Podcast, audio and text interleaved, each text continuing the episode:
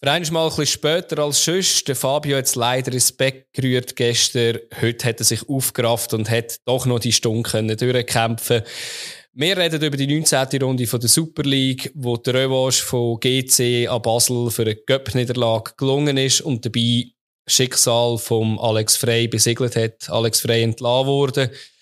Denn IB hat in Luzern Punkte gelassen und für eines ist einmal der Platz in Winterthur nicht vereist gewesen und hat können gespielt werden. Was für ein Wunder. Vorher schauen wir aber noch auf einen Deadline Day. In den europäischen Ligen ist vor einer Woche das Wintertransferfenster zu Ende gegangen. Wir schauen darauf, was wir so für Erkenntnisse davon haben. Wir haben beide drei Erkenntnisse mitgebracht. Und dann wünschen wir dir ganz viel Spaß bei der Episode. Let's go!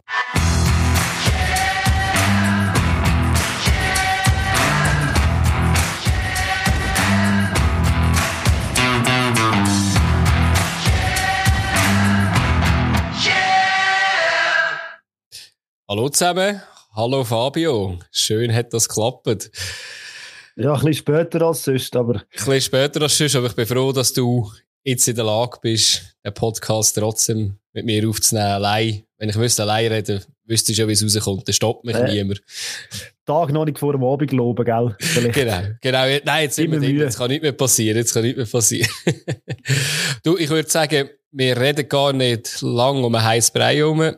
Ähm, sondern äh, starten gerade mit einem Mitbringsel und da hast du uns sicher etwas Schönes mitgebracht.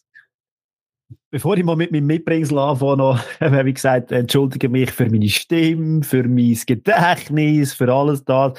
Ähm, wir sind, bin auch darauf hingewiesen worden, dass beim Quiz letztes Jahr, so, ich habe ja das logisch so gemacht, dass der Adi das Quiz nicht gewinnen kann, habe ich natürlich ja, unmögliche Sachen reingemogelt. Ähm, vielen Dank für die, die uns darauf aufmerksam gemacht haben mir ist irgendwie bei der Recherche etwas sehr wahrscheinlich abhanden gekommen oder irgendwie habe ich einen Strick verfolgt, der dann plötzlich nicht mehr gestimmt hat. Hause Hilfiger und der Jeff Saibene hat natürlich nicht für den FC Basel gespielt. Und so ist es auch für den Adi ein mega schweres Rätsel gewesen. Hat sich dann doch fast gelöst, von dem fast her. Gelöst, genau. Ja, habe ich auch ein paar Sachen bekommen und du als alter Marketingfachmann hat das natürlich extra eingestreut, wahrscheinlich, dass äh, uns viele Leute schreiben und äh, Kontakt mit uns aufnehmen. Aber äh, ja, beruhigt mich, dass ich nicht falsch äh, das im Kopf gehabt mit dem Hause Hilfiger. Aber ist auch halb so wild. Du hast jetzt auch ein besseres Gefühl. Ja, jetzt habe ich ein besseres Gefühl, viel besser. Aber was also, hast, ja. Mitbringsel ist ähm, es sind zwei verschiedene Sachen, die aber gleich sind, aber eigentlich völlig etwas anderes aussagen. Und zwar, in den letzten paar Wochen sind zwei komische Sachen vorgefallen. Äh, eins hat mit einer roten, runden Karte zu tun und etwas mit einer weißen Karte. Mhm. Ähm, Im portugiesischen Frauenfußball, so wie es mir ist, ist eine weiße Karte gezückt worden zum ersten Mal. Mhm. Ich weiß nicht, ob es das überall geht oder einfach nur in Portugal. Und zwar weiße Karte für Fairplay. Anscheinend haben jetzt Ärzte-Team schnell reagiert, weil es einer Spielerin nicht gut gegangen ist hat die Schiedsrichterin zweimal die weiße Karte gezückt. Mhm. Also ich nehme an, das ist einfach für Goodwill und zum zeigen, hey, ich habe das realisiert und es ist cool. Mhm. Weil es gibt dann keinen Einfluss aufs Spiel oder aufs Resultat, wie eine gelbe oder eine rote vielleicht könnte haben. Mhm.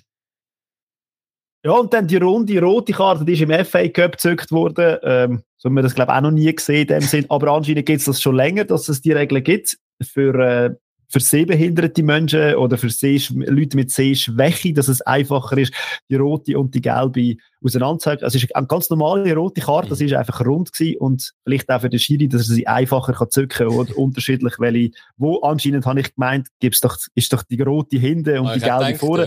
Ja. Aber äh, ja, du, auf jeden Fall hat er äh, runde rote Karte gezückt und äh, das habe ich mitgebracht. Spannend, spannend. Spannend wäre noch, ob die weiße Karte, weißt irgendwie, wie etwas könnte aufheben, als du dafür darfst eine gelbe Karte holen, ohne die zu bekommen. Das, das wär, aber das wäre ein bisschen frech, ja. das wäre ein bisschen frech, dass du am Schluss irgendwie, wenn du zwei weiße Karten hast, kannst du einfach einen absensen und, äh, wirst nicht ausgestellt. Kann fast nicht sein. Oder du haust einen voll um von hinten und dann gehst du ihm helfen aufstehen. Ja, also. ja, das könnte sich wieder auflösen, genau. Das wäre eigentlich noch cool. ja. Ja, sehr schöne Sache, ja. Schön, dass das auch dabei ist. Irgendwie so neue Sachen irgendwie kommen. Eben das mit der, mit der runden Karte habe ich auch lustig gefunden. Ich bin ja rot-grün, also rot-grün Schwäche. Aber, ähm, ich hätte jetzt das auch gesagt, ich würde das entdecken, wegen der, wo aus die Karte rauskommt, aber ähm, ja, so ist es sicher ganz klar. Ja, ich habe mitgebracht, ich habe Podcast-Empfehlung mitgebracht, äh, andere Podcasts als mir, das wäre jetzt ganz billig, wenn ich da auf uns würde bringen. Ähm, es hat wieder mal ein äh, Spotify Original gegeben, zusammen mit der Süddeutschen Zeitung. Da ist jetzt die vierte Episode draussen. Ich weiß gar nicht, wie viel es insgesamt geht, gibt. Dort geht es um das System Sportwetten und der Podcast heißt Verzockt. Ist jetzt nicht ein mega äh, Geheimtipp. Das ist aktuell, glaube ich, auf allen Charts in der Plat auf Platz 1 irgendwie. Ähm, ich finde es sehr spannend und auch sehr spannend, was da alles für Leute und für, äh, ja, für, für Leute und was für äh, düstere Gestalten da im, im Fußball noch mitspielen und dabei sind und noch ein bisschen Geld verdienen. Ähm, ich finde es wieder sehr gut recherchiert und äh, sehr spannend zum Zuhören. Äh, macht jetzt nicht mega Hoffnung oder äh, macht jetzt für äh, Fußball-Liebhaber ähm, wie wir sind, ist sehr manchmal ein bisschen traurig, dass so Sachen passieren, aber äh, ich habe es sehr, sehr spannend gefunden bisher und werde sicher auch noch dranbleiben. Und der Name ist Verzockt, hast du gesagt? Verzockt, genau, ja, genau. Gut, das passt eigentlich vielleicht sogar ganz, ganz gut zu unserem Thema. wow, was für eine Überleitung. Ja, wer sich verzockt hat, das werden wir dann noch sehen. Ähm, zumindest ist, äh, sind Transfer... Also hören. Wie? Ihr hören. Oder hören, ja, bei uns natürlich hören, ja. Ähm, eben, es geht um äh, das Wintertransferfenster, das ja geschlossen ist in den meisten ähm, europäischen Ligen. In der Schweiz zum Beispiel noch nicht. Das ist noch acht Tage offen. Aber in den grösseren europäischen Ligen ist das Fenster so seit sieben Tagen zu. Und wir schauen einfach zurück und haben so drei Mitbringsel, was wir aus dem Transferfenster, aus dem Wintertransferfenster so mitnehmen. Und ich würde sagen, ähm, ja, Fabio, was, was hast du als erste Erkenntnis dabei? Ja, also wenn ich es schon vorher gerade angesprochen habe in der Überleitung, ähm, großes Thema, Transfer vom ISCO zu Union Berlin ist ja in aller Munde gewesen und äh, ja, wenn man das so ein bisschen verfolgt hat, haben wir das Gefühl gehabt, doch, ist man auf einem guten Weg, wäre dann für die Union auch ein riesen Image Plus gewesen, dass man so einen Spieler kann holen kann und auch zeigen, hey, doch, wir wollen uns gegen oben orientieren, europäisch orientieren.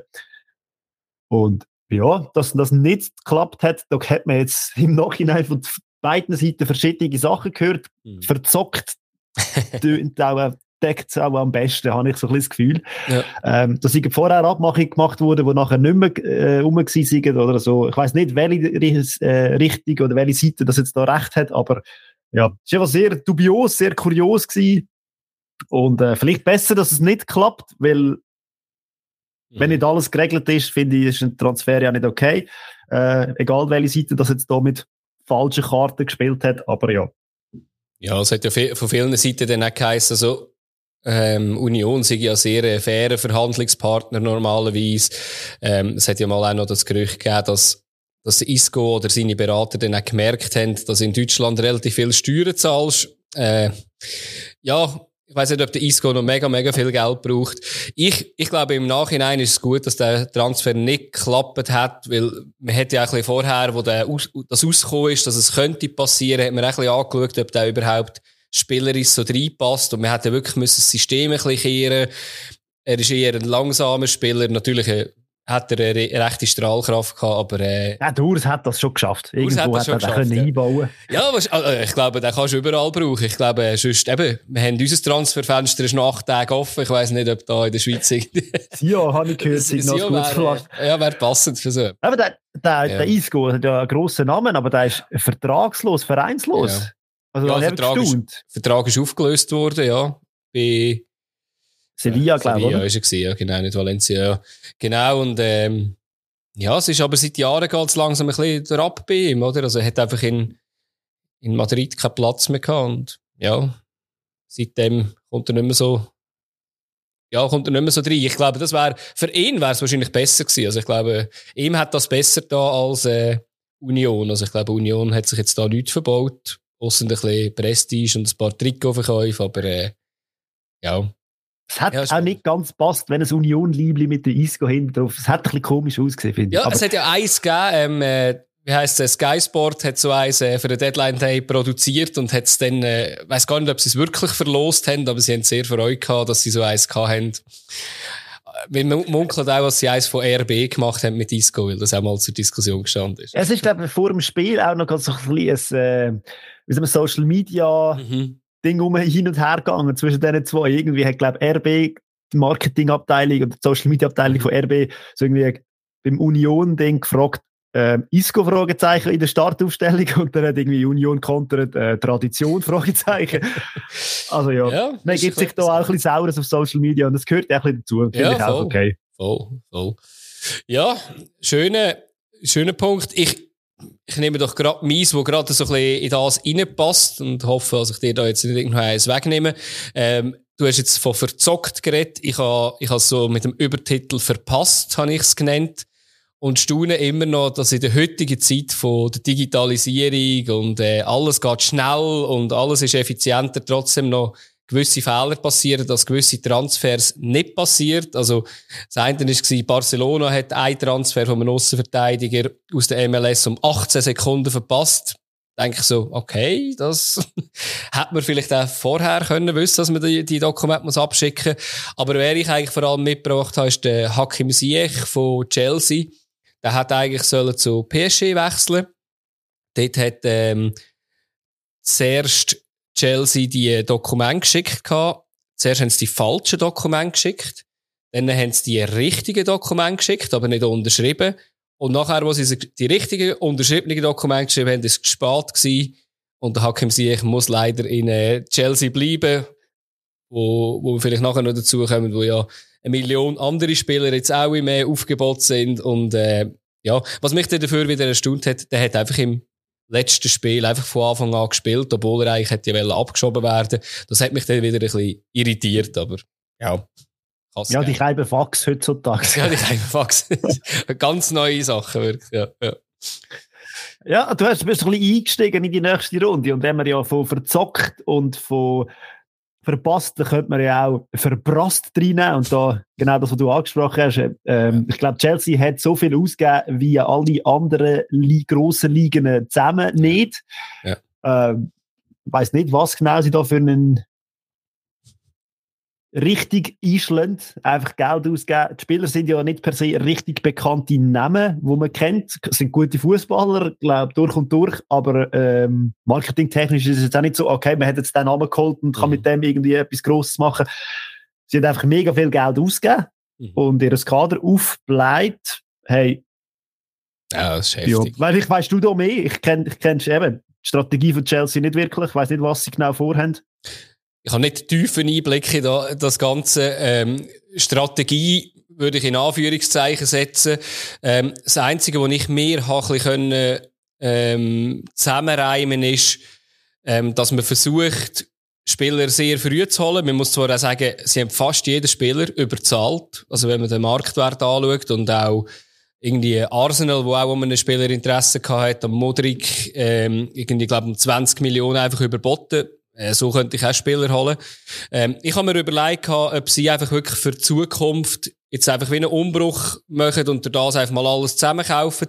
Sie haben ja denen auch allen mega lange Verträge, also so über acht Jahre, sieben Jahre, sechs Jahre, was eher untypisch ist. Das hat natürlich äh, finanzielle Gründe, dass man das über sieben, acht Jahre auch abschreiben kann.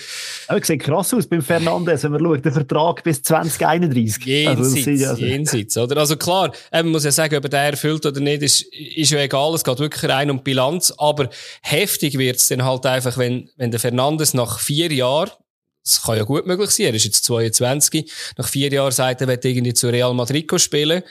Ähm, ja, Chelsea zahlt dann noch ein paar weitere Jahre den, den, den Fernandes ab. Und entweder hat, hat jetzt äh, Chelsea da die Transferperiode etwas sehr, sehr Geniales gemacht und gesagt, hey, look, vielleicht entwickelt sich der Markt noch eins, wird noch teurer.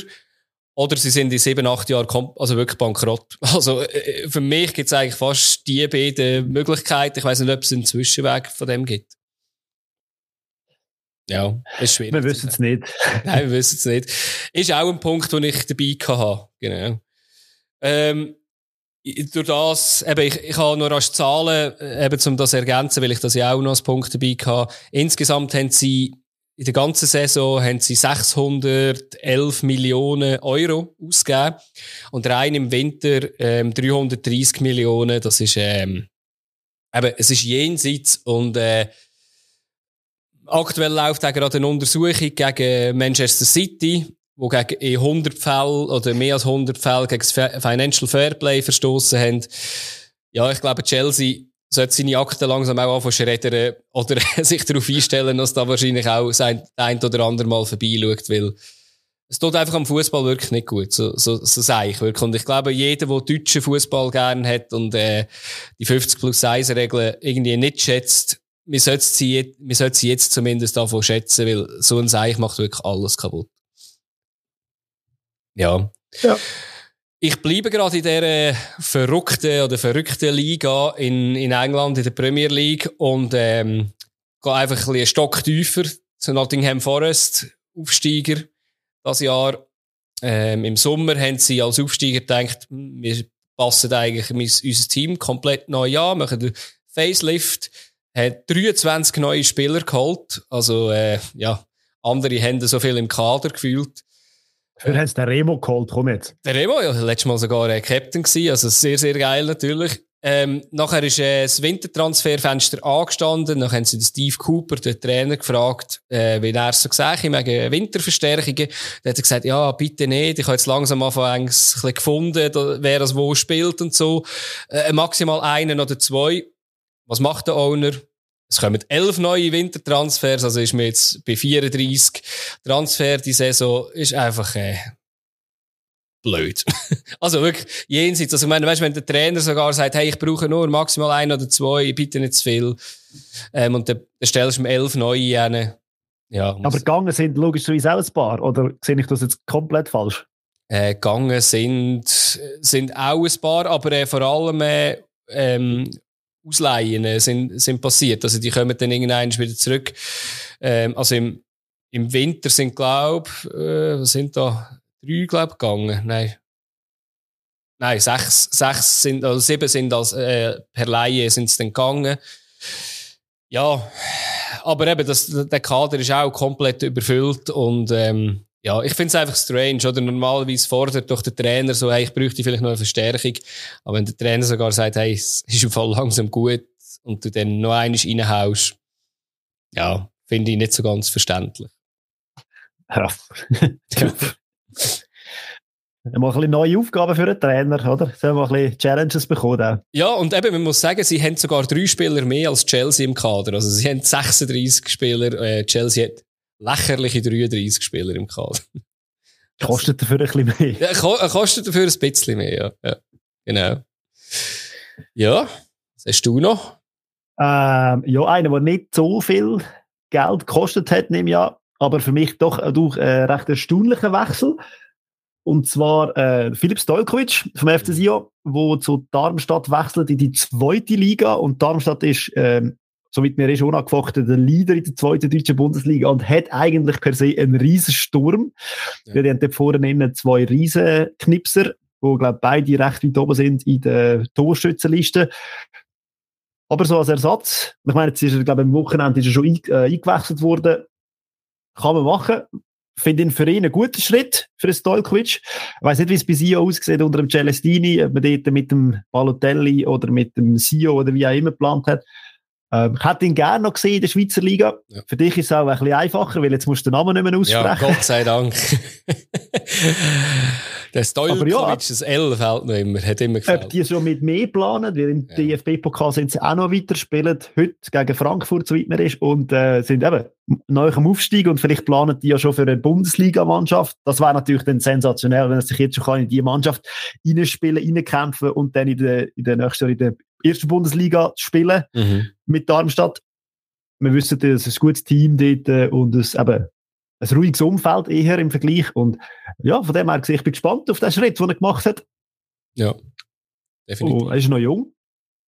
Ja, mich hat's, wir haben ja schon öfters darüber geredet und wir haben halt einfach auch ein bisschen gedacht, irgendwie die Wertschätzung ist manchmal ein bisschen, ist ein bisschen abgegangen. Ich weiß auch nicht, ob man das kann im Profifußball erwarten, aber äh, ja, irgendwie hat es mich auch gedacht, irgendwie, er ist einfach immer ein bisschen da gewesen und mal eingewechselt worden und dann mal wieder nicht. Und ja, für ihn. Aber er wird bei Darmstadt schon weniger spielen als bei Sio, würde ich jetzt mal so behaupten. Ja, ja, ja glaube ich auch.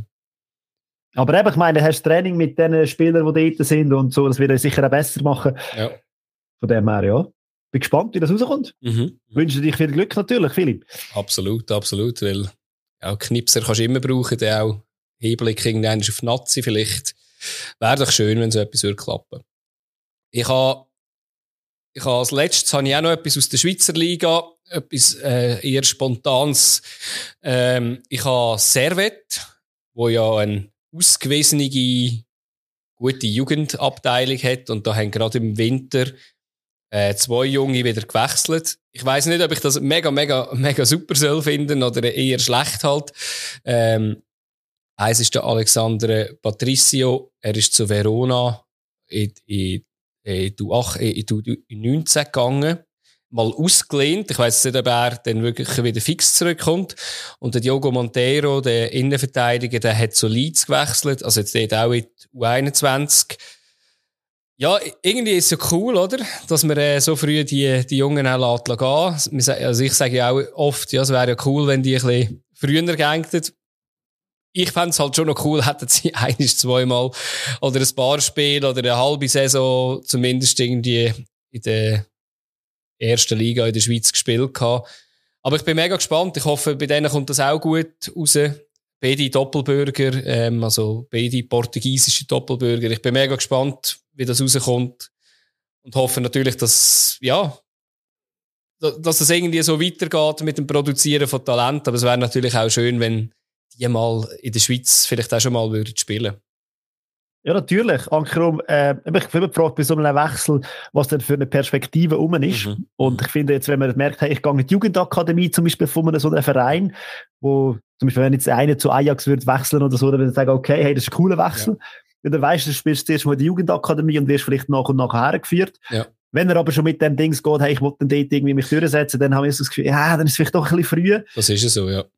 Aber ja, eben, es ist immer die Frage, wie man das ja. kommuniziert mit dem Spieler und mit dem Club. Und ja, es kann ja für beide auch eine riesige äh, plus eine Win-Win-Situation sein. Also von dem her. Also ich glaube auch, beide sind da nicht, haben da nicht irgendwie Ambitionen für das erste Team, weil beide haben auch in, in die U-Mannschaften gewechselt. Von dem her ist da, glaube ich, schon ein Plan dabei. Äh, bei Leeds weiss ich sitzen so ein bisschen als Herzensverein. Die haben mega investiert in die U21. Ich habe ja behauptet, Willi Gnonto ist auch für die U21 geholt worden. Ähm, da habe ich gar keine Ahnung gehabt. Der, der spielt jetzt sehr, sehr, also praktisch immer in der ersten Mannschaft. Ähm, aber finde es cool, weil es ist eine starke Mannschaft und wäre cool, wenn sich der oder die so sich würde gut entwickeln. Definitiv, ja. und da haben wir alle etwas davon. Genau. Und dann sind wir wieder zurück bei der Schweizer Liga, was ja auch unser nächstes Thema ist. Ja, ja, etwas kann ich noch schnell einschieben. Oh ja, bitte, sorry. sorry. Der ehemalige FCB-Spieler Eder Balanta hat noch zu Schalke gewechselt. Oh! Das ist spannend, interessant. Ja. Hat er auch gar nicht auf dem, äh, auf dem Radar gehabt.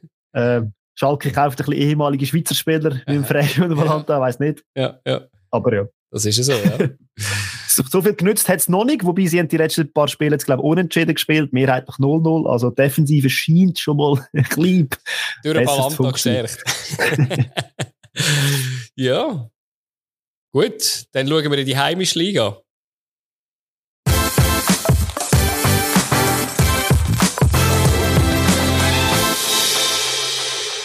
Ja, 19. Runde ist auf dem Plan gestanden und wir haben es letzte Woche schon ein bisschen angesprochen und diese Woche ist es auch mal wieder mega interessant gewesen. Vor allem die Goalies haben eine mega wichtige Rolle gespielt. Wir letzte Woche sind die Stammgoalies ausgefallen, irgendwo hat Nummer 3 müssen eingesetzt werden, jetzt haben die Stammgoalies wieder gespielt, dafür hat ein anderer Verein wieder ein neues Ding, also eben auf der Goalie-Position man kommt nicht darum herum, da darüber zu diskutieren. Mhm. Und es hat eigentlich in jedem Spiel hat's so eine Anekdote, was den Goalie betrifft. Bei allen ist es irgendwie spannend. Beim ersten Duell, das war am Samstag bei GC gegen den FCB, eben, haben beide Mannschaften mit dem Nummer 1 wieder gespielt. Im Göpp unter der Woche haben beide mit dem Nummer 2 gespielt. Mhm. Äh, das Resultat unter der Woche im Göpp war 5-3 gewesen. Jetzt hat es ein 1-0 gegeben. Vielleicht liegt das nur an den Goalies. Adi? Also, äh, ja, also gut, wenn man jetzt, wenn man jetzt ganz einfach drauf schaut, kann man sagen, ja. Der eine Goalie hat überragend gehabt, oder? Hat sicher äh, vier, vier, fünf Chancen gut äh, zunichte gemacht. Und der, der andere, eigentlich auch. Ja. Bis zum Schluss. Genau. Und, und ganz am Schluss hat es einen Fehler gegeben vom anderen Goalie, vom Hitz, und äh, hat dann das Spiel entschieden. Also, grundsätzlich, ja, kann man sagen. hat, haben Goalies entschieden, ja. Aber hat natürlich schon noch ein bisschen mehr Fleisch am Knochen, ja. Ja, es war interessant zu schauen, äh, wie sich die beiden Spiele entwickelt haben. Oder? Ich meine, das Spiel unter der Woche im Cup ist es drauf los gewesen. Man hat eigentlich kaum verteidigt. Man hat einfach äh, viel Böcke nach Stand, nach stehenden Ball. Darum ist es ein 5-3 geworden am Schluss für Basel, wo weitergekommen ist. Mhm. Und da hat man das Gefühl gehabt, am Duni ist der Knopf aufgegangen, am FCB ist der Knopf aufgegangen. Ich habe schon gedacht, das kann doch nicht sein. Du hast jetzt in der, unter der Woche halt irgendwie noch die paar Tage, wo du noch hast, irgendwie Defensive anschauen, weil das ja. kann ja nicht sein, dass du drei Goal bekommst und auf der anderen Seite fünf. Darum habe ich das wie erwartet, dass es könnte ein Spiel geben, das nicht so offensiv wird. Mhm. Und das ist ja dann von mir aus gesehen auch eben, eigentlich das komplette Gegenteil gewesen. Es hat Chancen gegeben, aber Effektivität, vor allem im FCB. Also man hätte so eine Dosenöffner gehabt unter der Woche und dann hast du genau wieder so ein Spiel in der Meisterschaft, wo du die Dinger einfach nicht machst. Also ja.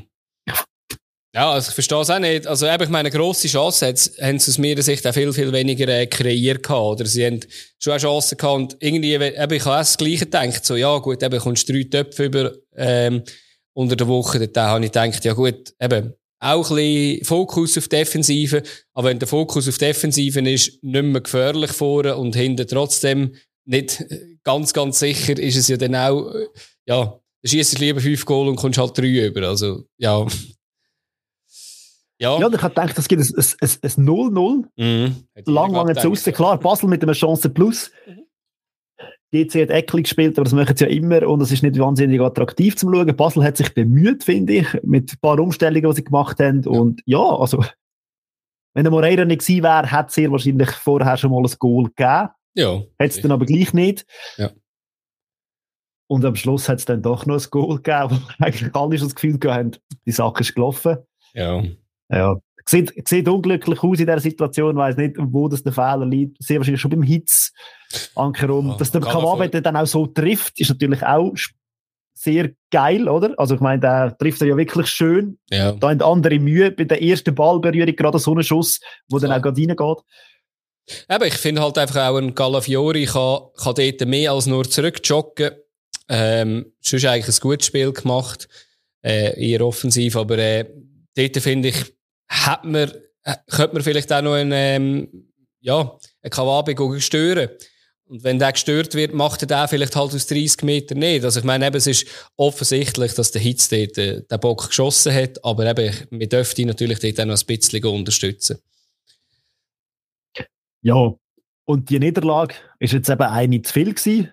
Ja. Zum, Glück nehmen wir heute auf und nicht gestern. Ja, gell, das ist wie abgesprochen, ja weil heute kommuniziert worden ist, dass der Alex Frey nicht mehr Trainer ist beim FCB. Wir haben es letzte Woche angesprochen in unserem Podcast und wir haben schon Anfangssaison mit reingedruckt, schon geredet mhm. über die ganze Szenario. Ich habe dort schon gesagt, der Heiko Vogel ist sehr wahrscheinlich designierte ja, Nachfolger. Ja.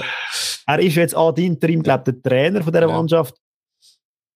Also ich kann mir den Entscheid sportlich gesehen, kann ihn verstehen, weil ja. resultatorientiert, wenn man das Resultat anschaut, ist er einer der schlechtesten Trainer, die der FCB in den letzten ja. paar Jahren gehabt hat. Ja. Aber ich würde das jetzt nicht einfach nur ihm ankreiden, ganz ehrlich. Nein, aber eben, man muss trotzdem sagen, man kann es nicht nur ihm ankreiden, aber ähnlich schlecht wie das Forza, nur das Forza hat noch ein viel schlechteres Team gehabt, oder? Das muss man halt äh, da schon auch sagen. Ähm, eben, ich habe ja letzte Woche auch äh, ein bisschen kurz rasch einen Wutanfall gehabt, wo ich gesagt habe, sorry, äh, eben wenn jetzt der äh, Freie unter der Woche nicht gewinnt und äh, der auch überzeugt in der Liga, müsste er eigentlich gehen. Und ich glaube auch, ich weiß jetzt nicht, ob das 1-0 die Niederlage war oder ob er vielleicht auch bei einem 0-0 hätte müssen gehen. Ich weiß es nicht, aber eben wenn aus dem Spiel mit gar keinem Punkt rausgehst, also ja, das tut halt wirklich der, der FCB-Seele nicht gut.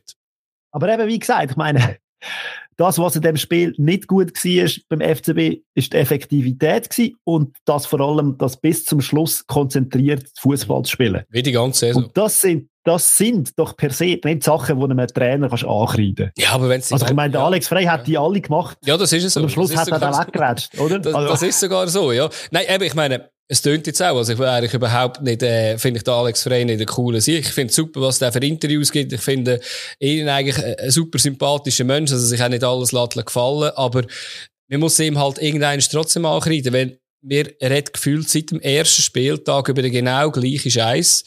Ähm, immer und immer wieder, ja, sie sind nicht so effektiv vor dem Goal, ja, und sie sind noch jung. Ähm, ja, dass sie jung sind, das ist ja nicht einmal wahrscheinlich am Frey sein, sein Problem, sondern so wie eingekauft worden ist. Ähm, Und das nimmt mich mal wunder, die Kommunikation zwischen Ja. dem Frey und dem Dagen. Ja. Ob der Frey nicht einmal zum Dagen kam und gesagt hey, ich brauche im Fall vorne innen einen, einen erfahrenen, routinierten Stürmer, der auch die Bude mal macht. Salai. Äh, mit dem, ja, also, Ja, ja. ich weiss nicht, wieso das ja, nicht geklappt hat. Man hat Ja. einen gehabt, stimmt. Aber eben, ich frage, das, Ja. Du, ich weiß es auch nicht. Ähm, ich bin gespannt. Der Donnerstag ist, glaube ich, in Basel, ähm, ist der David Degen, hat er, glaube ich, ein Treffen mit den Fans, das er schon länger her abgemacht hat. Ähm, es wird schon gemunkelt, ob er das echt wieder abseit, weil er nicht getraut. Ähm, ich bin mega gespannt, wie das rauskommt, weil ich, also das, was ich jetzt ein bisschen auch gelesen habe, so auf Twitter und so, ist mir sehr traurig und ich verstehe das irgendwie, dass wenn halt so eine, ja, so eine Strahlefigur in Basel dann halt auch muss gehen als Trainer, dass man traurig ist. Aber ich glaube, man hätte es müssen machen. Man, man hätte jetzt, man kann ja nicht bis Ende Saison so weiterspielen am Schluss, oder? Und man muss vielleicht hoffen, ob wirklich etwas Neues passiert. Aber ich glaube, jetzt ist schon wichtig, dass man wirklich richtigen, den richtigen Trainer holt. Und das ist nicht einfach. Also ich, ja. aber jetzt sag du mir mal, was der richtige Trainer ist für die Mannschaft. Ja, das- Problem daran ist halt, äh, der Anspruch vom FCB, oder? Der Anspruch vom FCB, wir haben schon mal darüber geredet, gehabt, die müssen zweit werden. Es ist ergebnisorientiert. Und dann hast du so ein verdammt junges Team. Also am besten, der perfekte Trainer aus meiner Sicht wäre einer, der super mit Jungen könnte umgehen, die super aufbauen. Das wird nicht funktionieren, weil dann holst du vielleicht irgendwie gewisse Resultate nicht, weil ich glaube, das wäre eigentlich wichtiger, langfristig, aber kurzfristig musst du wahrscheinlich irgendwie einen Trainer holen, der wirklich einfach die Punkte holt und ich habe irgendwie Angst, dass da irgendwelche, ja, weiß auch nicht, ältere Semester hinterführen geholt werden, wo ich, ich weiß nicht, wer, wer wirklich auf dem Markt ist. Also das, was ich gelesen habe bisher, hat mich jetzt überhaupt nicht überzeugt. Ich glaube nicht, dass ein äh, äh, Breitenreiter irgendwie noch kommt.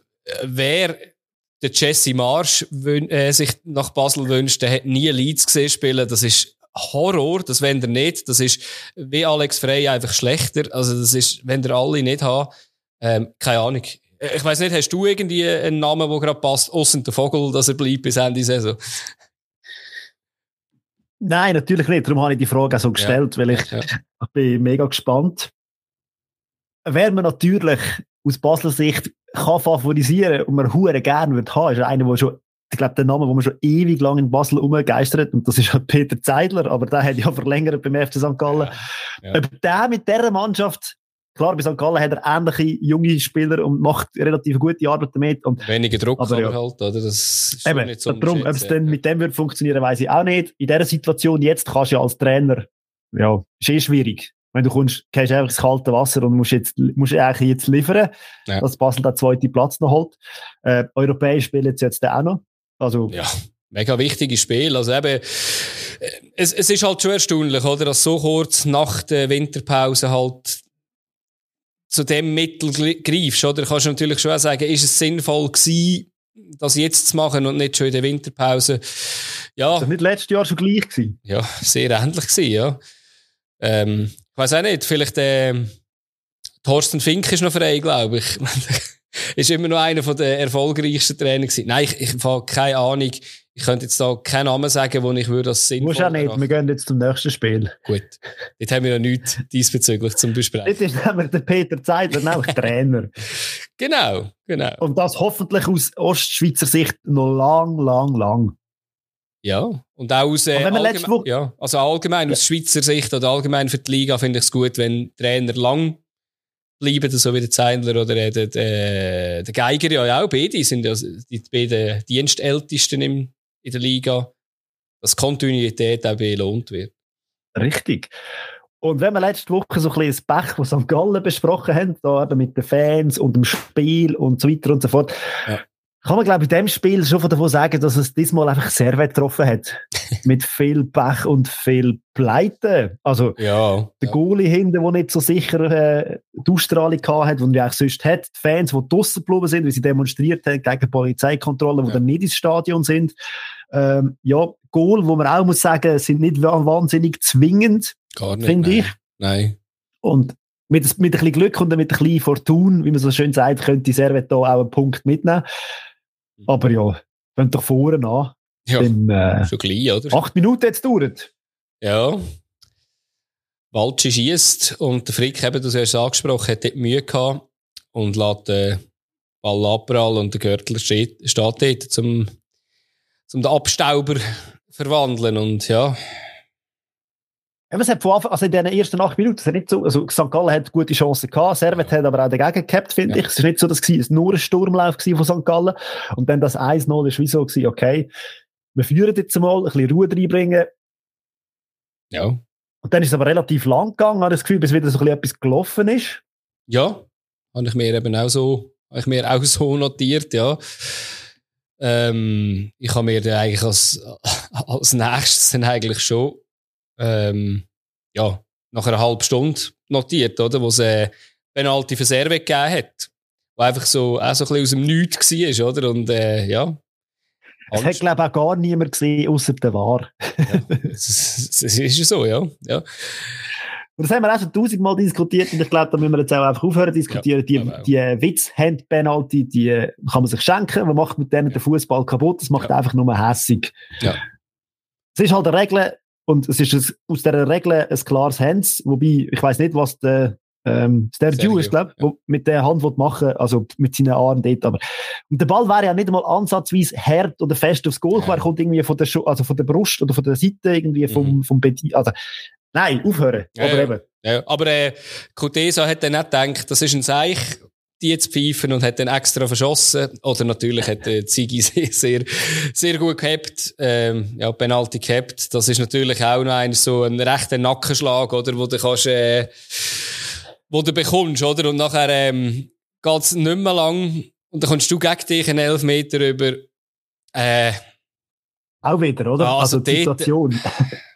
ja, dort muss man schon ein bisschen, also über den finde ich, muss man reden. Ich wollte jetzt, also eben, ich werde jetzt da nicht wieder irgendwie die Diskussion wegen dem Gimeno, da, da ist jetzt auch kein Schwalbe, nichts dabei gewesen, aber er ist ja so außerhalb von jeder Spielsituation gewesen. Klar kommt der Frick sehr spät, aber ich weiß nicht, ob ich den gegeben hätte, ehrlich gesagt. Also nur schon aus Dummheit gegenüber dem Frick hätte ich den gegeben. Was, Gut, was, was ja. fällt dir so Idee, die Situation dort ja. so reinzusteigen? Wenn der ja. Ball ist weg, ja. äh, es steht ja eigentlich nur noch der Gimeno vor dir. Also ich frage mich dann so, zu ja. ehrgeizig, hätte den Fehler wieder gut machen vor dem, von seinem ersten Gegengol. Ich weiß echt keine Ahnung. Das wird es nie ja. verstehen. Und Nein. ja, wenn er so über den Haufen schmeißt, ist es egal, ob der Ball weg ist oder nicht, dann ja, ist es ein Foul. Also. Ja, ja, eben. Äh, hast schon recht, also es geht eigentlich mehr darum, ich verstehe nicht, dass man äh, dort so reingeht, aber eben, es ist, äh, ja. ja. Aber äh, Gimeno schießt dann souverän den Penalty, schießt dann nicht mehr Görtler. Das ist ja schon seit seinem letzten verschossenen Penalty so gewesen. Und ja, Gimino hat da sehr äh, effizient oder souverän ausgesehen bei dem Schuss. Ja, aber eben, in dieser, in dieser Zeit war er noch eine Pause gewesen und nachher ist er dann auch noch weiter gespielt worden. Logischerweise ja. ist er noch nicht fertig. Und äh, Servet hat ihre Aktionen gehabt. Und man muss sich mal vorstellen, was gewesen wäre, wenn sie den Penalty geschossen hat. Wenn der, ja. Also der Servet-Penalty schon drin gewesen wäre, wäre 1-1 gewesen, völlig neues Spiel. Mhm. Sie haben immer wieder Chancen gehabt. Zigi wieder Weltklasse-Parade ja. drunter ja. gehabt, wo er einfach äh, der Mannschaft zu null hebt. Ja. Nicht nur beim Penalty, auch sonst, finde ich, hat er gute Chancen, gute ja, Parade gehabt. Ja, ich hätte allgemein und dann gesagt, ist, ja das, dann, ja. dann ist schon das passiert, was ja St. Gallen am meisten hat nicht wollen eigentlich in der Situation. Nämlich wieder müssen in Überzahl spielen. ja, das, das ist nicht ihre Stärke, aber äh, ja. Aber wenn 2-0 führst, dann kann man sehr wahrscheinlich einmal verkraften. Ja. Ich glaube, über die gelb-rote Karte auf dem CSP, das müssen wir nicht diskutieren. Nein, die ist relativ klar, ja. ja. Genau. Ja, also eben, ich muss allgemein sagen, mir hat es gedacht, halt, äh, Servet hat am Schluss dann auch mehr oder ähnlich viel Grosschancen gehabt. Ähm, ich hatte, eben, das ist einfach so eine Aussenwahrnehmung gewesen. Ich habe dann natürlich wieder mit meiner schönen Statistik drauf geschaut, so ein bisschen Expected Goals. Die ist sehr ähnlich gewesen, oder? Bei beiden Teams, oder? Und wenn am Schluss siehst, ist es 3-0. Ja, ist dann schon sehr, sehr klar, aber eben, so klar ist es eigentlich auf dem Feld nicht gewesen, aber, äh, eben, wir haben ein paar Sachen angesprochen, eben Ziggy, der sehr gut gehabt hat. Und dann natürlich auch, ja, ein verschossener Penalty und sonst auch vergänige Chancen, dass, äh, so summiert sich denn das halt schon zusammen, oder? Richtig, und am Schluss hat der Köbels den Sack zugemacht. Also eigentlich ja wieder ein Schuss war, wo mhm. eigentlich auf den Frick gekommen wäre. Ja. Wenn der normal, eine normale Flugbahn hat, dann hat jemand den Fuß dazwischen und dann geht das schöne Säckchen. Also, ja, eben, wie ja. gesagt, das ist nicht, nicht wirklich viel für Servet gelaufen an dem Abend, aber ja. das gibt's und, äh, ja, muss man Mund abwischen und weitermachen. Genau, ja. Und eben sein erstes Goal vom Käubels. Äh, ja, tut sicher gut, wenn du den Latte Latte noch ein paar Wochen draussen hast. Äh, Schubert sicher noch einen Monat. Ja, ich weiß gar nicht, wie lange es der von Mosen noch verletzt ist, aber eben, äh, tut sicher gut, oder? Wenn du, wenn du so kannst nachlegen äh, mit Akolo und Räubels, das ist natürlich cool. Der Jaku ja von Anfang an gespielt, eigentlich auch nicht schlechtes Spiel gemacht. Ja, ist, äh, spricht jetzt natürlich sehr viel für St. Gallen in der aktuellen Form und wie sie sich jetzt da präsentieren. Ja, und die nächste Aufgabe kommt ja gerade am nächsten Wochenende und die hat es in sich. Da kommt nämlich IB mhm. oder sie gehen auf Bern. Mhm. Also von dem her gesehen, ja, dann mal schauen, ja. wie es dort aussieht. Aber äh, bevor wir zu IB kommen, am Sonntag am Morgen auch noch mal, also am Sonntag am Mittag, späteren Mittag noch ein Spiel gewesen. Und zwar haben sich dort fast wieder 2000 Zürcher aufgemacht, äh, das Tourbillon zu stürmen. Es hat wieder aufhören geil ausgesehen, finde ich. Äh, der Gästefansektor ist zu klein gewesen, sie haben nebendran müssen stehen und es ist schon gewaltig. Ja. Ja, macht es cool. Ähm, ist noch speziell allgemein. Ich habe gerade letzte mit einem, mit ehemaligen Arbeitskollegen über äh, den FCZ geredet der ist aus der Region, aus der Region Zentralschweiz, wo er gesagt hat, dem sind junge Bub, was ist er, glaube 14, 15 hat jetzt behauptet, ähm, ist extrem Fan von der Südkurve, weil, und ist auch dort dabei gewesen, wo sie in Luzern gewesen sind. Habe ich natürlich gedacht, ja, ist natürlich die falsche Entscheidung aus meiner Sicht. Vor allem, äh, wenn jemand aus der Zentralschweiz dann eigentlich, ähm, so Fan wird von einem anderen Club, der nicht in der Zentralschweiz ist. Du hast aber gesagt, er ist Fan von der Südkurve. Das heisst, er ist gar nicht Fan vom FCZ, sondern er ist recht, Fan hast von der Südkurve. Da hast du natürlich recht, das ist absolut so, ja. Auch cool. Ja, aber, dann ist natürlich ja. ganz anders, oder? Weil dann ist der, F der Südkurve die Fans vom FCZ und dann gibt es auch noch die Fans von der Südkurve. Also man Vielleicht, ja. Vielleicht kann man das so nennen, ja. Genau. genau. Ja, nein, es war eindrücklich, was sie da gebracht haben, wieder mal. Und der Fabio Celestini braucht jetzt einen neuen Job. Ja, das Spiel ist nämlich also, 0 zu 1 ausgegangen.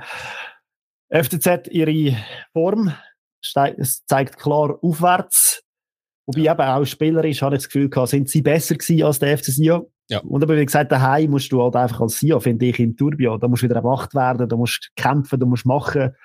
Und das geht ihnen völlig ab in letzter oh, Zeit. Also, ist, aber so eine Negativspirale, wo sie einfach viel Spiel verlieren. Und es ist glaube auch keine Festung mehr. Also man geht gerne ins Turbio spielen, habe ich das Gefühl.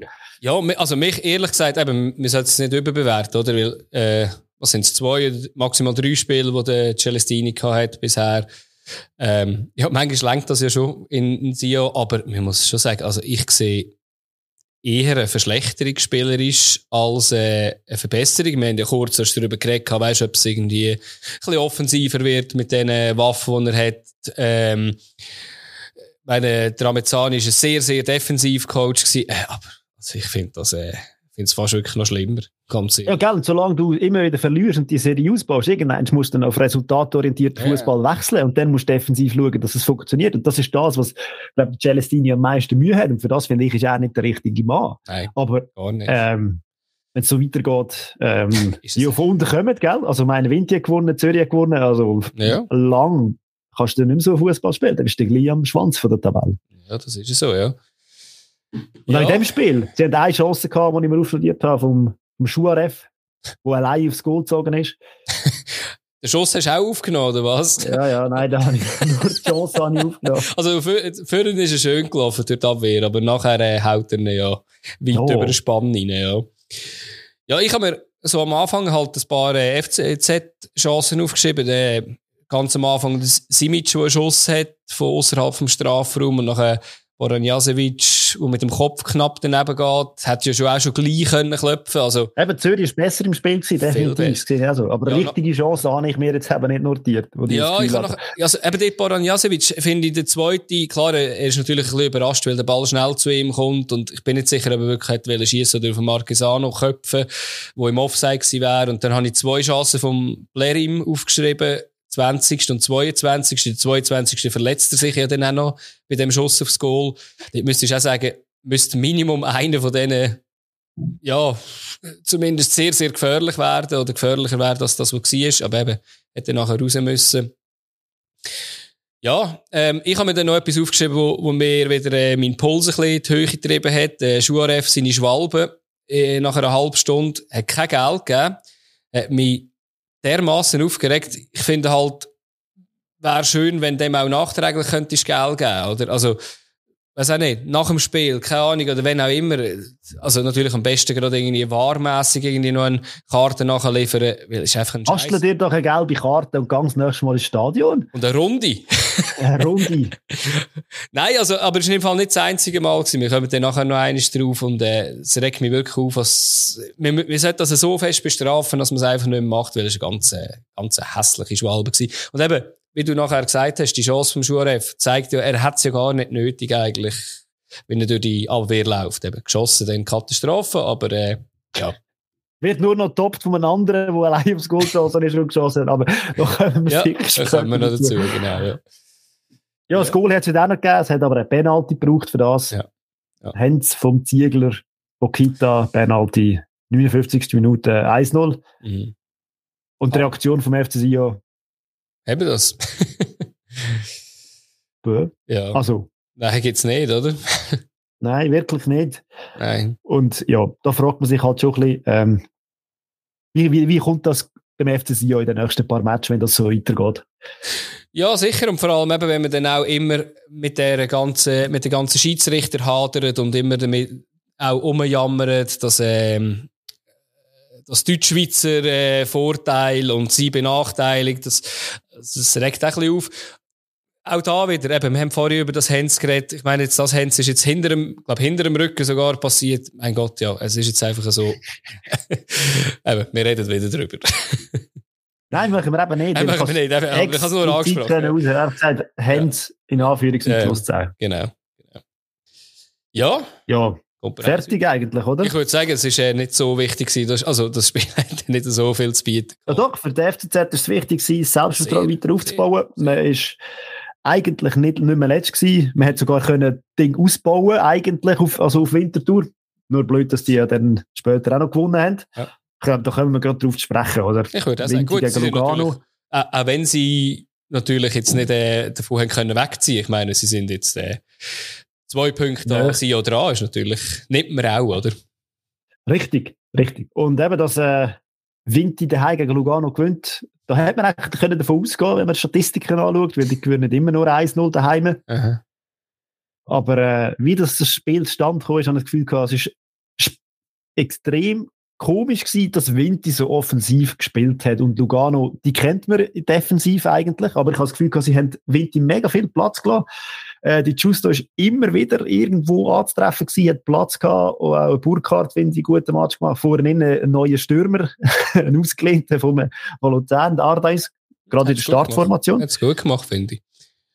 Also, ja, aber in diesem Spielsystem von Vinti braucht es ja so einen, oder, wo vorher die ja, Bälle kann festmachen ist, und so weiter. Er ist noch ein bisschen ein athletischerer Spieler als der, als der Bus. Und ich finde es eigentlich cool, also er hat wirklich die Bälle gut können festmachen. Jetzt mich gedacht, wenn man jetzt den einen Kopfball von ihm nicht, nicht zählt, wo er irgendwie ja.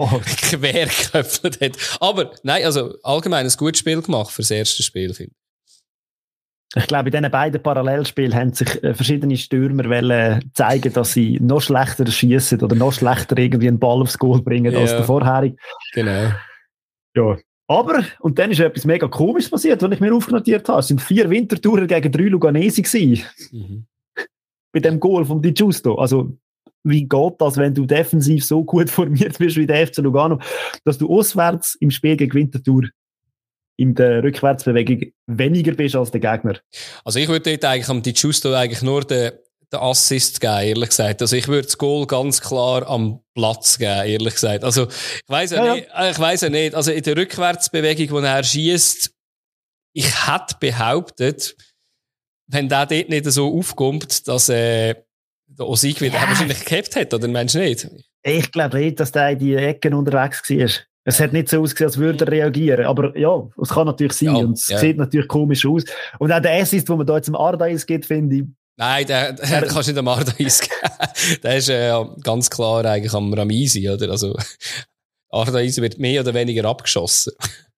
Aber gleich, es braucht alles ja. das. Und Nein, gleich in dieser Situation finde ich, das ist eben oder der Hauptpunkt, wo man muss erwähnen, dass sie dort in der Überzahl sind. Ja.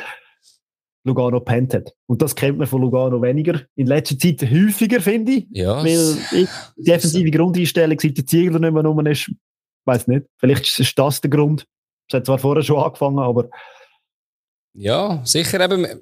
Man hat jetzt halt mit, äh, mit zwei, eben zwei Innenverteidigern, die man da spielt, ja, wo man das System ein bisschen umgestellt hat, weil man zwei ähm, fixe Außenverteidiger hat, die man ja geholt hat. Weiß auch nicht. Ähm, ich habe eigentlich gedacht, das wird eher das Ganze stabilisieren, weil meistens hat ja irgendwie ein, ein Innenverteidiger aussen gespielt und äh, ja, vielleicht er genau das, das Ganze stabilisiert, dass am Schluss wieder drei innen sind und irgendein äh, Flügel zurückgekommen ist. Ich weiß es auch nicht. Das ist noch schwierig zu sagen. Ich habe mir nachher notiert, dass der Alizé da zwei Chancen hatte, nach 30 äh, Minuten und nach 35 Minuten, wo er beides Mal am Kuster äh, gescheitert ist. Der hat das mal ein angenehmer Spiel gehabt als sein Debütspiel gegen IB, obwohl das sicher ja nicht alles auf seinem Mist gewachsen ist, aber er ist sicher nicht so geil so zu starten und ja, zu Null gestartet. Das ist natürlich schön für ihn ich glaube auch für die Innenverteidigung ein bisschen Wohltat, wo auch nicht gut ausgesehen hat in IB, aber äh, Natürlich für das ganze Team, oder? Für das, das defensive Konstrukt. Ja. Aber eben das 1-0 in Winterthur in der Schützenwiese, dass das so zementiert ist. Ja. Wenn sie mit dem weiterfahren, dann wird es relativ, äh, ja, sage ich, eng für andere Mannschaften hinten innen, wenn Winter, Winterthur weiterhin punktet daheim. Mhm. Mhm. Mhm. Weil eben, wie gesagt, andere Mannschaften warten schon länger auf einen Sieg. Und, ja. Äh, ja, hätte ja dann sogar noch höher können kommen. Der Schiri hat eigentlich Penalty gepfiffen. Mhm. Und das finde ich auch eine sehr, das ist eine sehr komische Situation. Hast du den? Und ich habe sie mir, ich habe sie mir etwa fünfmal angeschaut. Auch, ja. Und das Einzige, was ich eigentlich bei dieser Situation kom oder aus, äh, spannend gefunden habe, ist, dass der Arm vom Lugano-Verteidiger ja quasi in seinem, in seinem Unter-T-Shirt innen ist. Und ich gehe davon aus, der hat eigentlich ja wollen, den zurückziehen, Natürlich. hat das aber nicht geschafft, weil, weil er eben auf dem Liebli ist und darum hat das nicht, ja. also nicht grifft. Ja, also ich, ich habe mir eben aufgeschrieben. Darum, darum ist es von ja. mir aus kein ja. Penalty, weil er kommt ja gar keinen Griff über und per se kann er ihn ja nicht haben. Ja. Also, es sieht einfach mega komisch aus. Mega, also ich habe mir auch notiert, ich bin zuerst nicht ganz, ganz sicher gewesen, was das Problem ist. Ich habe zuerst gemeint, der Giusto hat Hand Handspiel gemacht, weil ihm seine Hand ist irgendwie so komisch dahinter gewesen, wo er den Ball mitnimmt, aber das ist ja dann nicht gewesen. Und ja, da gab es ja kein Penalty, da gab es ja Freistoß. Ja, hat ja Wenn er den Justo Heinz gemacht hat, hat es ja kein Penalty für Winterthur gegeben, sondern einen Freistoß für Lugano. Ja, ja, ich habe ich ha gemeint, wegen dem haben sie nicht zurückgenommen, weißt du? Aha, so. Aber wegen dem habe ich gemeint. Ja, ja, ja. Und nachher in der Verlangsamung habe ich eigentlich gesehen, wahrscheinlich eben als Schwalbe gewertet, aber eben das Lustige, ich habe ich es so festgestellt, ich habe gemeint, weil es so fest geregnet hat, hätte Valenzuela sich nicht können am Trikot festheben und das war eigentlich sein Glück. aber, Eben, und dazu ja. kommt noch, dass er das T-Shirt so äh, eigentlich quasi bis über den Finger hat. Ja. Also der hat ja wirklich gar nicht... Ja. Hey, ja. ja, ja. Es ist jetzt mal, es ist ja nicht matchentscheidend per se, Nein. kann man sagen, zum Glück. Aber es ist sehr eine dubiose Szene gewesen. Ja, definitiv, ja. Ja, ja und nachher hat es eigentlich von Lugano auch enttäuschend wenig Druck gegeben. Also ich habe mir noch eine Chance aufgeschrieben, wo der Babic nach einer Flanke von Botani neben das Goal setzt, wo man zumindest mal könnte aufs Goal bringen und, äh, Ja, und der Botani, der dann noch die gelb-rote bekommt in der Nachspielzeit. Ja ich habe ich ha die, erste, die erste gelbe Karte ähm, irgendwie nicht mehr im Kopf. Ähm, jetzt die zweite, ja, ja, die, die kannst du sicher geben. Ich habe zwar das auch nicht übertrieben schlimm gefunden, aber eben kannst du sicher geben. Ja. ja, und eben, wie gesagt, aus Lugano wird man einfach auch nicht wirklich schlau. Man weiß über die Heimstärke vom Winterthur. Mhm. Ja, gehen wir doch eins weiter. Mhm. Und da hat auch FC Luzern gegen IB in der gleichen Zeit gespielt. Und das ist eigentlich ein Duell, wenn man so ein bisschen mit der Vergangenheit geschaut hat, wo immer viel Goal gegeben hat, wo immer Action war. Und ich habe mir am Anfang einfach notiert, ich habe also ein krasses Vorchecking gefunden von Luzern. Das habe ich so noch nie gesehen. Die sind ja auf jeden also Pascal Schürf, ist ja, ich weiß nicht, 33, 31, 32. Mhm. Der ist ja gerannt wie ein 17-Jähriger und angerannt. Und die ganze Vorwärtsding ist alles, sind sie, sie, sie anrennen. Und ich das Gefühl gehabt, das hat man früher nur schon ein bisschen vom FC St. Gallen gesehen, in dieser mhm. Art. Mhm. Ja, und eben, ich habe dann nicht gedacht, ich habe jetzt ein paar Mal in, letzt, in der letzten Zeit äh, Pascal Schürf als zu alt und so bezeichnet, aber ja, irgendwie ist er noch, glaube noch ein jung. Ich glaube, der würde dem FC Basel momentan sehr gut tun. Hat, ähm, in der Eindruck-Podcast hat auch schon gesagt, wenn man so Mittelmaß-Fußballer wie der Schürf hätte, würde das vielleicht nicht so schlecht sein. Aktuell würde ich jetzt gerade kennen vom FC, oder wenig vom FC Basel gegen Schürpf aus, ehrlich gesagt. Jetzt in der aktuellen Situation. Ja. ja, und eben aus dem raus, aus dem Vorchecking raus, hat man das Gefühl gehabt, Luzern hat das Chancen plus gehabt. Ja, äh, da will ich noch was sagen. Wir haben ja beim, beim anderen Spiel, wo unter der Woche ein Göpp-Match war, haben wir da auch einen gehabt.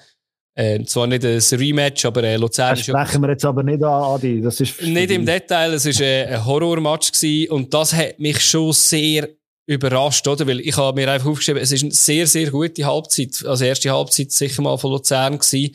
Und das hätte ich wirklich nicht so erwartet nach dem Mittwoch, wo man gegen Thun ausgeschieden ist. Ja, gegen Thun ist mir auch 1-0 in Führung gegangen. Ja, richtig, ja. Und da haben wir äh, eben eine riesige Chance, der Friedeck, der den Pfosten geschossen hat. Was wir eben auch, vorher haben ja überall Goalies ein bisschen erwähnt, genau. alle haben sie spezielle Dings gesp äh, Rolle gespielt und da mhm. natürlich der dritte Goalie, der aus der U21 kommt, äh, Pascal Lorenz, der äh, Riesenmatch, also Riesenmatch, einen guten Match gemacht ja. haben. Ich finde auch die Verteidigung hat es ihm einfach gemacht, weil sie haben nicht viel wahnsinnig zugelassen von diesen IB-Stürmern, die man ja das kennt, ja. dass die ja eigentlich alles zusammenschießen normalerweise. Und gerade Vinti letztes Mal aus, der, aus dem Stadion geschossen haben, mhm. er hat nicht so viel zu tun gehabt. Und eben die erste riesige wenig, Chance finde ich dann vom Friedeck, und er Pfosten Nummer zwei von, von IB, der Jobby, wo sie dann Pfosten lenkt. Ja, ich habe... Du hast schon mal gesagt, jetzt, jetzt, jetzt, jetzt sind sie wach, jetzt sind sie da. Ja, also eben, ich, ich habe vorher, der Ugrinic hatte ja noch einen Freistoß gehabt, der nicht mega gefährlich war, wo der Lorenz sicher, wo mal gut tut, den ersten Ball zu haben, oder? So nach acht Minuten, wenn es schifft und, äh, ein Freistoß. Er hat sie gut weggefußt, er hat sie nicht versucht zu haben, ja. sondern ein bisschen irgendwie auf die Seite weggedrückt, oder? Das ja. ist, finde ich, hat er das mega gut gemacht. Weiß nicht, wenn etwas gewesen wäre, wenn er sie hätte versuchen zu haben. ja, ist heikel, ja. Ja, und Martin Friedeck allgemein hat ein besseres Spiel, also ein gutes Spiel gemacht.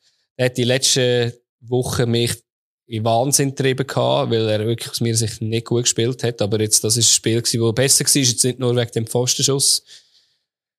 Ja, Aber eben, ich meine, es hat dann gleich eine sehr kuriose Szene gebraucht, dass es ein Goal gegeben hat. Mhm. Irgendwie ist der Becker beteiligt gewesen, der Ball mit dem Nias. Der Nias hat über den Ball geschlagen, weil der, ähm, andere Verteidiger den irgendwie abgelenkt hat. Das hat mega komisch ja. ausgesehen und schlussendlich liegt er vor dem Schirm, vor dem Fuß und der schiebt ihn dann rein. Also, ja. könnte man sicher auch besser verteidigen, würde ich jetzt mal behaupten, aus IB-Sicht. Ja. Normalerweise hauen sie das Ding dort einfach weg. Ja, sicher, ja. Nein, aber es war äh, zu dem Zeitpunkt nicht unverdient gewesen, muss man sagen.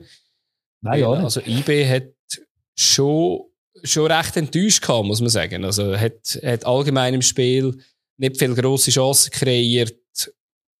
Ähm, ja, äh, Goalschüsse, also die Schüsse allgemein sind äh, ausgeglichen gewesen. Ja, und eben, man hat das vielleicht nicht so ganz erwartet, oder? Zumindest ich habe jetzt das nicht so erwartet nach dem Spiel, das ich am Mittwoch gesehen habe, aber ja. Und trotzdem hat es dann in der zweiten Halbzeit gleich noch ein Goal gegeben für IB. Mhm. Äh, über das ja, ich glaube, wir haben schon genug lang diskutiert. Ja, ja, das Gleiche. Auch wieder etwas, wo man ich habe das Gefühl gehabt, da, in dem, in dem Fall könnte es sein, dass der Ball vom Stürmer ich glaube, ein Samir war, dass der mit einer gewissen Richtung kommt ja. und dass dann die Hand etwas macht mit dem Ball. ähm, dass eventuell der Ball rein wäre, das kann ja. man natürlich kann aus verschiedenen Perspektiven schauen. Und dann das Gefühl, okay, die Hand ist komisch, sie ist irgendwo und du eine grosse Chance vereiteln. Ja. Mit viel Fantasie habe ich das gesehen. Darum also, finde ich, kann man den geben. Körperfläche verbreitern hat, würde ja schon länger und das hat wäre es jetzt für mich gewesen. Darum, aber eben, wie gesagt, dann äh, musst du einen Verteidiger einfach die Hände auf ein Ding binden, auf den Rücken binden bei einer Standardsituation. Das kann es ja auch nicht sein. Nein, gar nicht. Aber es ist lustig, dass aber, das so oft passiert jetzt gerade irgendwie in dieser Zeit. Irgendwie, weiß auch nicht. Aber äh, ja, ist halt so. Ja, Iten, eiskalt. Wäre natürlich krass gewesen, oder? Wenn du im ersten Super League-Spiel als Nummer 3 da noch Penalty gehabt hättest. Ja. Aber das hat der Iten der Fuchs natürlich gewusst, dass das ein Lungen ist, dass der eine Seite springt und hat ihn darum in die Mitte geballert. Ja. Das wäre auch frech gewesen, einfach in der Mitte stehen zu bleiben. Ja, das, das ist fast unmöglich, aber ja, äh, ist, nein, du eben, ein Penalty ist meistens für den Angreifer einfacher als für den Goalie. Aber das hat ja Luzern überhaupt nicht gestört, dass Nein. sie das Goal bekommen haben, weil sie haben gesagt, hey, jetzt gehen wir einfach weiter und dann hat er eingewechselt, Klitsche eingewechselt und keine Sekunde später läuft er ganz allein aufs Goal. Klar sind noch Verteidiger in der Nähe, aber mhm. wenn man es genau anschaut, kommt er frei zum Schuss. Und da muss einfach mehr rauskommen als ja. das, was da rausgekommen ist. Weiss nicht, ob er noch ein bisschen Boden reinhaut dort. Ähm, setzt ihn einfach neben das Goal. Er muss zumindest aufs Goal. Weiss auch nicht. Ich persönlich hätte jetzt gesagt, äh, ich hätte jetzt den fast mit einer Spitzkugel in die rechte obere Ecke geschossen. Du hättest natürlich mit Osserisch geschossen. Äh, beides wäre die bessere Idee gewesen, als den neben das Goal zu setzen mit Innerist. Aber äh, du ja. Wir sind ja nicht. Aber eben, wenn man es jetzt ein bisschen summiert anschaut, gell, gegen die FCZ hat er, wo er reinkommt, aber ja. jedes Mal, wenn er reinkommt, kurz nachdem er riesen Chance, wenn er die macht, ist 3-0, ja. dann gewinnen wir den Match gegen die FCZ. Da hätte ich jetzt auch gesagt, das wäre sehr wahrscheinlich der Knickschlag für IB, die wären nicht mehr gekommen, ja. würde ich jetzt mal behaupten. Aber eben, ja. die musst du einfach machen und... Ja, Schöne ist ja eigentlich, ja, Schöne grundsätzlich finde ich eigentlich, dass man mit dem äh, Kipioka und mit dem Klitsche zwei Stürmer hat, die es endlich mal schaffen, wirklich den, den, den Lauf super zu machen. Ähm, Gäbe es irgendwie so eine Kreuzung, wenn man so einen Frankenstein würde, äh, so einen Frankenstein wird bauen, würde ich gerne den Klitsche, wenn er läuft, und äh, die Abschlussstärke vom Sorgic äh, mischen. Sorgic kann nicht so gut laufen, dafür äh, hätte er wahrscheinlich gemacht, wenn er in dieser Situation gewesen wäre. Aber du, ja, ist, ist ein junger Spieler, ist irgendwie immer noch nicht so ganz angekommen in der Zentralschweiz ist immer noch so ein, ein Fremdkörper, aber irgendwie eben, er bringt die Gefahr mit. Irgendwann muss er einfach mal einen Topf machen. Weil, eben, wie du gesagt hast, das sind jetzt schon etwa drei, vier Punkte gewesen, wo das gekostet hat. Also, wo man nicht verloren hat, aber wo man einfach nicht gewonnen hat, oder? Und das macht halt in so einer engen Liga sehr, sehr viel aus. Ja. Und der Belocco hat auch noch eine gute Chance gehabt. Ähm, dort hat er es mit der Spitzkugel probiert. Ja, ja, genau. Wenn er den mit dem Inneren ja. getroffen hat, wäre er auch rein. Wahrscheinlich, wahrscheinlich, ja. Ist aber schwierig, schwierig aus der Situation dort, weil er noch bedrängt wird. Ja, der Spitzenwinkel, aber äh, ja. ja. Also es wäre für dich ein Sieg von Luzern in dem ja, Spiel. Und am Schluss musst du halt einfach sagen, das ist halt einfach jetzt irgendwie halt auch geil für IB, wenn du in einem Spiel bist, wo du einfach nicht gut, also nicht so, nicht so gut spielst oder wirklich einfach auch zu wenig Druck bringst, dass du am Schluss nicht musst noch volles Risiko gehen, sondern du weißt, bist eh genug Punkte voraus und holst dann am Schluss immer noch ein Unentschieden auswärts. Ich glaube, das zeigt halt auch eine gewisse Klasse von dem Team, oder? Also, klar, wenn sie jetzt noch gewonnen hätten, das hat es auch schon gegeben, serige Spiel. Ich glaube, äh, letzte Saison ist das gewesen, 94. Minute, oder auch diese Saison schon. Äh, ich glaube, 94. Minute noch ein Siegtreffer. Wäre jetzt in dem Fall ganz unverdient gewesen, aber ich glaube, als Bern geht man da nicht unglücklich heim. In einem Spiel, wo man unterlegen ist, ja, haben sie auch gesagt, nachher in den ja. Interviews alle. Ja. Der Cäsiger hat sogar gesagt, es ist ein grusiges Spiel. Ich weiß nicht, was er mit dem wollte sagen, aber es ist immer grusig zu spielen auf der Allmend. Ja, ja. Ja. Gut. Ja, eben, also typtechnisch, ich weiß nicht, ich habe wieder, glaube ich, komplett daneben gelegen. Danke ja, für das. Wir sind äh, nöch zusammen. Du hast vier Punkte geholt, ich habe drei, äh, fünf, fünf Punkte geholt. Ich bin stolz auf mein Unentschieden, wo ich bei Luzern gegen IB getippt habe. Ähm, wir haben ja letztes Mal so ein bisschen off the records noch diskutiert, was da für Leute gibt, die da die Resultate treffen. Das hat jetzt auch das Mal wieder jemand gegeben, der Jackie Del Delschim, der jetzt auf Platz 3 ist, der 10 Punkte geholt hat, hat äh, sage und schreibe zwei 100% Tipps gehabt und eins, wo er einfach äh, der richtige Sieger hat. Ja, Chapeau, oder? Und äh, auf Platz 1 ist immer noch der Native mit 110 Punkten. Das ist, ähm, ja, der ist jetzt langsam, setzt er sich ab vor dem Ludu mit 105 und äh, ja, bei uns muss schon recht weit runterscrollen, oder? Äh. Ja, genau, ein gewagter Strategiewechsel. Oh, und zwar, ich, ich, ich setze nicht mehr auf Unentschieden, das hat mir, glaube ich, bis jetzt einfach nicht gut da. Ich muss, ich kenne mich jetzt. Mal schauen, nächste Runde alles, Alles unentschieden. Aber, Würde mich nicht erstaunen, ja. genau. aber zuerst gibt es ein Bier, gell? Sicher, zuerst gibt es ein Bier. Super League Tippspiel präsentiert von Bierliebe. Schweizer Bier im Abo bekommt zu dir heimgeliefert. Mehr Infos unter bierliebe.ch. Ja, Ja, eben. zuerst habe ich ja schon... angesprochen vorher. Ja, Zuerst fangen wir mal an, da. Gerade Servet, GC. Genau, jetzt bin ich... Sorry, mir hat es gerade äh, noch einen Spieltag vorgekumpelt. Das Spiel, das Nachholspiel in Winterthur ist ja jetzt doch nicht die Woche. Das ist dann erst äh, eine Woche drauf. Ist wieder gefroren, der Gacker. Wieder gefroren. Ich habe gedacht, wie zur Hölle äh, hätten die können am Samstag spielen aber äh, offensichtlich hat das geklappt. wärmer gewesen am Samstag. Ist wärmer gewesen, ja. Aber ähm, ja, machen mal etwas dort in Winterthur. Ich weiß auch nicht. Kann ja nicht sein. Du, du jetzt tippen, mach du jetzt mal vorwärts. Ich wollte rauszögern. Ich habe vergessen zu tippen vor, dem, vor der Runde. Äh, jetzt muss ich spontan. Äh, 1-0 Servet. Ja, ich glaube auch, dass Servet ein bisschen aus dem Spiel, wo sie ja eben, wo alles schlecht gelaufen ist, rauskommt. Und GC, GC ist immer äh, Knacknuss, aber ich sage das 2-1 für Servet. Mhm. Dann am Samstagabend FCB mit dem neuen Trainer gegen den FC Sion, wo ja vielleicht bald einen neuen Trainer hat, je nachdem, wie das Resultat rauskommt in dem Spiel. Bei mir gibt es einen neuen Trainer beim FC Sion. Wie sieht es bei dir aus? das, das habe ich jetzt nicht in dem Tippspiel innen, aber äh, ich habe ähm, ich habe 1-0 für Basel. Äh, mit dem alten Trainer hätte ich da ein 0-0 gegeben, weil ich bin so gefrustet vom FC Basel gewesen. Aber jetzt gibt es einen 1-0-Sieg für den Heiko Vogel. Ja, ich glaube, es ist 2-1 für äh, den FCB daheim. Ja. Weil, äh, ja, der wird nicht viel können ändern gerade, aber Ja. wird etwas probieren und dann, äh, ja, meistens neue Bässe und so, wir kennen das Ja, Sprichwort. Ja, genau, richtig. Sprichwort muss man sich merken, gell? Ja, muss man sich merken. Ähm, ja, dann, Sonntag, FC Lugano gegen den FC Luzern. 1-1. Ja, ich habe gesagt, ich tippe kein Unentschieden mehr. Das Klassiker im ein- Aber ich habe das Gefühl, äh, die Leistung von Luzern war recht angetan. Mhm. Und die Leistung von Lugano habe ich Kaffee schwach gefunden gegen Genau. Winterthur. Darum äh, gibt es ein 1 zu 2. Mhm. Genau. Dann später äh, am Abend das Spitzenspiel. Erst gegen den Zweiten. Ja. IB gegen den FC St. Gallen. Äh, 2-1 für IB. Ah, genau das 2-1 auch für IB. Ja, ich meine, es ist nicht zusammen, oder? Also, ich meine, ja, beide kassieren jetzt nicht so viel Goal im Normalfall, ja. Und, ja, aber schießt ersten ein gegen den Zweiten und den letzten gegen den Zweitletzten. Das Aha. ist nämlich der nächste Match. Der FCZ gegen Winterthur. Beide eigentlich in Form. Beide gewonnen das Wochenende. ja, Aber sie spielen in Zürich. sie spielt in Zürich, aber auswärts ist, ja, ich habe, es zwei- ich habe da auch ein 2-1, langweilig, wie es ist. Ja, da gehe ich mit der mit 3-0 für den FCZ. 3-0, ja, okay, schau jetzt. Ja, du, wir werden es sehen, was da, was da noch so passiert. Definitiv. Ja, Und ja, das wäre es für diese Woche. Ich glaube, Ja. ein bisschen später. bis Ich später. hoffe, nehmen uns das nicht übel. Hoffe es auch nicht. Aber nächste Woche wieder fitter, hoffentlich. genau, hoffen wir doch. In dem Fall. Ciao zusammen Tschüss zusammen. Und bleib Ja, gesund. Bleibe gesund, ja.